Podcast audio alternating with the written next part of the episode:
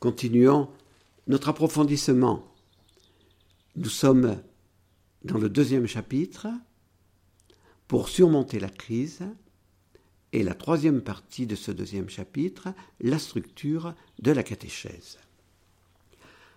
La structure de la catéchèse est le titre de la troisième partie du deuxième chapitre de la conférence de Joseph Ratzinger sur la transmission de la foi. Conférence, rappelons-le, donnée à Lyon et à Paris en 1983. Le cardinal Joseph Ratzinger jugeait cette dernière partie très importante. Il l'avait subdivisée en trois sous-parties.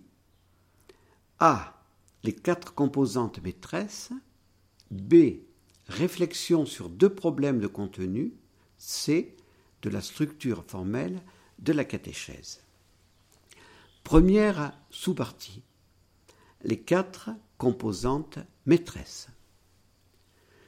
Dans la première sous-partie, le cardinal Joseph Ratzinger, dans une synthèse claire, précise et à la portée de tous, présente les quatre composantes maîtresses du catéchisme, le symbole des apôtres, les sacrements, le décalogue, c'est-à-dire les dix commandements, la prière du Seigneur, c'est-à-dire le Notre Père.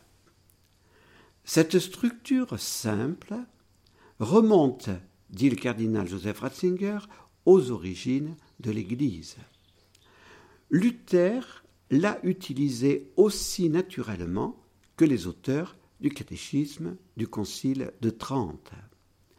Les douze articles du credo révèlent ce que le chrétien doit croire. Les sept sacrements révèlent ce que le chrétien doit vivre. Les dix commandements révèlent ce que le chrétien doit faire. Le Notre Père révèle enfin ce qu'il doit espérer. Le cardinal Joseph Ratzinger disait avec humour et fermeté On ne voit pas pourquoi on croit devoir aujourd'hui abandonner à tout prix cette structure simple, aussi juste théologiquement que pédagogiquement. Au premier temps du nouveau mouvement catéchétique, cette structure simple passait pour naïve. Nous devons être convaincus, avec le cardinal Ratzinger, que la transmission de la foi consiste en la transmission fidèle des douze articles du credo, des sept sacrements, des dix commandements et de la prière du Notre Père. Tel est le contenu dont parlait Benoît XVI aux évêques de France à Lourdes.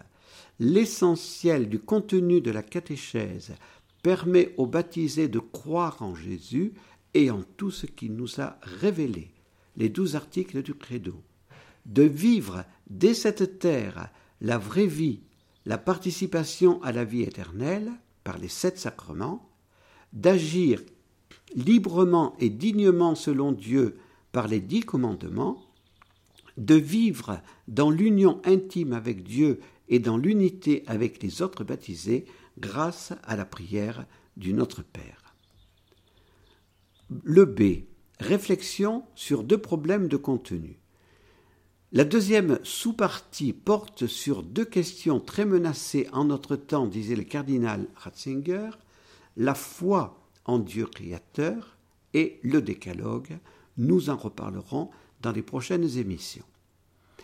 La troisième sous-partie de la structure formelle de la catéchèse, cette troisième sous-partie plus difficile, est particulièrement importante pour surmonter la crise de la catéchèse liée à la crise de la théologie et à la crise de l'exégèse.